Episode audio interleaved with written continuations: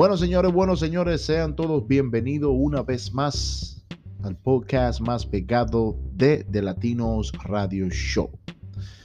Y hoy es el siguiente podcast, otro episodio más aquí en nuestra plataforma de podcast de Encore. Encore es una plataforma que te da la facilidad de comenzar a hacer tu propio podcast. Así que ya lo sabes. A la misma vez estaremos llevando esta transmisión a los lugares como Facebook de The Latinos Radio Show y también estaremos llevando esto hacia lo que es la plataforma de YouTube. ¿Ok? Eh, ahora mismo estamos pregrabando, como saben, el video en vivo. A la misma vez estoy dando mi modelo, cervecita modelo, Está súper rica. Está súper rica. Eh, estuve aquí conversando el domingo. ¿Qué pasó este domingo pasado? Con mi esposa hicimos un podcast. Estuvimos hablando del expresidente eh, Donald Trump. Estuvimos hablando de lo que es la pelota de la pelota de la de Serie del Caribe 2021, donde República Dominicana fue una larga batalla con el equipo de Puerto Rico. Así como pueden ver. Un poquito hoy congestionado, quiero pedir disculpas. Pero este podcast es traído a ustedes, ustedes saben, de Elvis the Master Barber. Elvis the Master Barber está ubicado eh, con nosotros eh, en la Carolina del Norte, allá en Raleigh.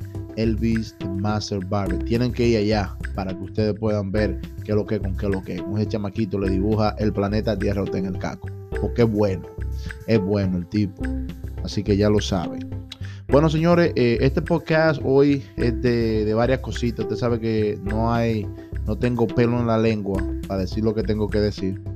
Eh, hoy estuve haciendo un video en vivo desde la página de Facebook de Latinos Radio Show y estuve interactuando con muchas personas eh, sobre lo que es el toque de queda en la República Dominicana, eh, cómo están tratando a los ciudadanos, pero a los que no están cumpliendo con las leyes que fueron dadas por la alta jerarquía allá en la República Dominicana, o sea, el presidente y las personas así. Eh, yo estuve hablando con varios de nuestros seguidores en esa plataforma donde estoy de acuerdo de que se lleve una regla o algunas reglas de lo que es el toque de queda en República Dominicana, pero yo creo que ya de la manera que la llevan, no, es como aquí. Aquí todo el mundo sale, todo el mundo va a restaurantes, todo el mundo va a una barra, pero tienen sus limitaciones. Y cada persona aquí sigue las reglas y las leyes. O sea, me doy a entender, eh, eh, eh, o sea, cuando, por ejemplo, si yo salgo, vamos a decir, mañana, vamos a que mañana es sábado, voy a coger a mi esposa por ahí, nos vamos por ahí a caminar.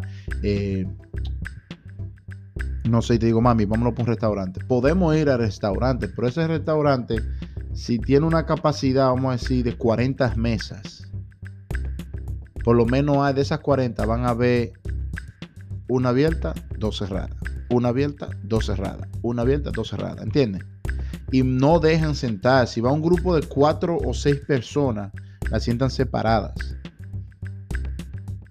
Nosotros los dominicanos no vamos a seguir esas reglas. Si nosotros vamos para un restaurante, una cosa, nos queremos sentar todos uno arriba de otro ahí, con la juca y, la cervecita y la vaina. Y es la pura verdad, si estoy mal, corríjanme, pero es la pura verdad. Así que somos nosotros. Yo veo videos que en esos barrios de Santo Domingo, eso es, ya tú sabes. Tú ves la gente con la careta puesta hasta aquí y aglomerándose. Señores, esto no es un relajo. Pero no me quiero meter muy, muy, muy adentro con todo esto, porque en realidad eh, tenemos que, cuidarnos. Tenemos que cuidar nuestra familia. Lo he dicho muchas veces por aquí en este podcast. Eh, tenemos que, que tener mucho cuidado con esto de esta pandemia. Esto no es, esto no es un relajo. Pero si esto le puede llegar, señor presidente de la República Dominicana, por favor, vamos a tratar de, conseguir otra manera de poder controlar lo que es el tráfico de personas aglomeradas en sitios eh, públicos. O sea, usted puede ir a cenar, usted puede ir a una barra. Aquí las cosas ya desde las 10, 11, 11 de la noche, todo está cerrado aquí. Pero McDonald's está abierto, Burger King está abierto, eh, un sinnúmero de cosas están abiertos, pero eh, eh, tienen sus normas, sus reglas y las personas las siguen y las respetan. Entonces, yo entiendo por un lado que nosotros somos un poquito cabezaduras, somos como los quipes que no cogemos cabeza. Y, y, no queremos, y le faltamos a las autoridades, a la policía. A veces la policía tiene que usar la fuerza, la violencia, que no deberían, pero si usted sabe que eh, eh, eh, la alta jerarquía, que es el presidente de la República Dominicana, dijo, no quiero ver a nadie a la calle después de, después de las 11 de la noche. Todo el que encuentre se va preso, va a pagar 15 mil pesos, va a durar 15 días preso. Entonces eso es algo que si me dicen algo a mí así, yo voy a respetar eso. Ahí estuve viendo un video de un tipo que lo, lo agarraron en pleno día, no sé qué hora era, era de día ya en Dominicana y el señor estaba en el parque, no había nadie en la calle. Y la policía llegó y dijo, pero ven acá, pero esto es... Tú te en toque de queda y el tipo dice, no, yo salí de trabajar ahora mismo y compré esta comida y me senté aquí a comérnosla. Pero ven acá, si dicen que a tal hora tú no puedes estar, tú no puedes estar eh, eh, eh, eh Denme un momento, señores. Eh, si, si, te dicen a ti, en, una hora tú no puedes estar, a tal hora tú no puedes estar en la calle, y te encuentran, y tú sabiendo eso, y con un plato de comida, ah, que salí cansado y no tuve tiempo de comprar almuerzo, que esto y lo otro, y que patatín por allá. Pero señores, vamos a ser más realistas. Dieron una orden, dieron una orden, ¿ah? Dieron una orden. Vamos a respetarla vamos a respetar la orden. Se dijo que no querían a nadie para las 7 de la noche en la calle o las 8, un ejemplo. No sé cuáles son las horas ya ahora mismo que tienen en Dominicana, pero eso es lo que quieren. Entonces, no vamos a salir. Los dueños de compañías, si saben que hay empleados que tienen que salir y estar en la casa antes de qué hora, vamos a dejarlos salir una hora antes para que puedan llegar a su casa. Y te aseguro que si respetamos y seguimos esas leyes a la medida, más rápido se van a abrir las cosas. Y no solamente en República Dominicana, señores, yo estoy hablando generalmente en lo que es eh, eh, eh, mundialmente. Todos los países Y aquí mismo, como lo explico, aquí no hay una hora de que tú no puedes estar en la calle, de que te van a meter preso. Ahora, la policía aquí se hartó. La policía dijo, yo no voy a seguir diciéndole a la gente nada de esa vaina, ¿tú entiendes? Porque todo el mundo ya sigue su norma. Tú entras aquí a una gasolinera a pagar para poner gasolina y no puedes echar en la pompa, tú poner tu marca. Si vas a entrar a la casa de una persona, yo como un empleado que voy hago mucho trabajo, cositas así, de plomería, cositas así, entro a una casa, tengo que ponerme mi careta. A veces los dueños de la casa tienen su máscara puesta. Perdón cuando digo careta. Así estaba yo en el en vivo hablando careta, careta. Y es la mascarilla esa. Entonces, si nosotros eh, hacemos eso, fuera más fácil para todos pero que están cansados. Yo sé que los negocios, la, economía ya está bajando. Hay muchos negocios cerrados y han quebrado y han, ¿usted me entiende? Ya le han sacado pie, tienen problemas con el banco y el banco sabe lo que está pasando, pero que también el banco necesita dinero. ¿Usted entiende lo que le digo? Es todo un proceso. Y yo sé que el presidente eh, nuevo ahora eh, entró con muchos problemas de del otro gobierno que estuvo ahí, de Danilo Medina. De Danilo Medina. Entonces, vamos a ver qué es lo que es, qué es lo que está pasando. Entonces, eso es lo que yo. Oh. Es un lío, es un lío y no es, y no es de ropa.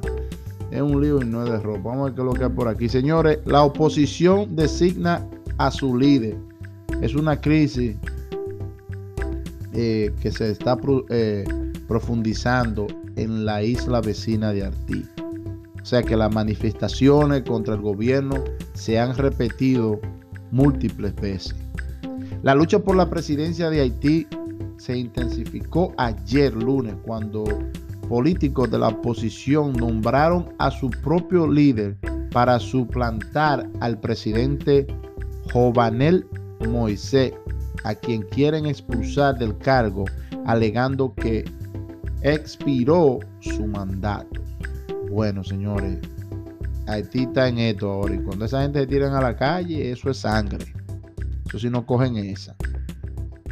Dice aquí que la escalada en la crisis política haitiana ocurre un día después de las autoridades del gobierno afirmaron haber frustrado intentos de golpe de Estado y de eh, asesinar al presidente. La oposición afirma que el mandato de Moisés culminó el domingo, en tantos al mandatario que desde el año pasado gobierna sin contrapesos, asegura que será presidente hasta el 7 de febrero del próximo año, desatando nuevas protestas en, en lo que es el atribulado país. Bueno, volvió la vaina para ti con esta gente. Eso está jodón para allá, señores. Está, está, está bien, bien, bien jodón. Bueno, mi gente, recuérdense que este podcast es traído a ustedes por un barbero nítido de lo mío personal. Eh, eh, Elvis the Master Barber. Elvis the Master Barber, ¿ok? Así que salud mi gente, la modelo aquí siempre dándome cervecita. Oye, si la modelo me ve, que le estoy dando su payola gratis, que me tire, que yo soy de ellos, yo le consumo a esa gente. Bueno, yo nada más bebo moreno, yo bebo eh, lo que tenga que beber. ¿Tú entiendes? Yo bebo coronita, bebo presidente. Tengo un grupito de los tigres ahí resolvieron. Pero dice aquí que Jonathan Villar se va a los Mets. Llegan a un acuerdo por un año. El jugador eh, procedería a ocupar la posición de utility para aumentar la profundidad defensiva del conjunto debido a la suspensión de Robinson Cano. Señores, Robinson Cano para mí son muy zona en esa serie de Caribe. Múltiples eh, reportes indican que el jugador dominicano del cuadro eh, interior y miembro del equipo campeón de Serie del Caribe 20, eh, Jonathan Villar, habría llegado a un acuerdo con New York Mets por un año y 3.55 millones de dólares entre salario base a incentivo.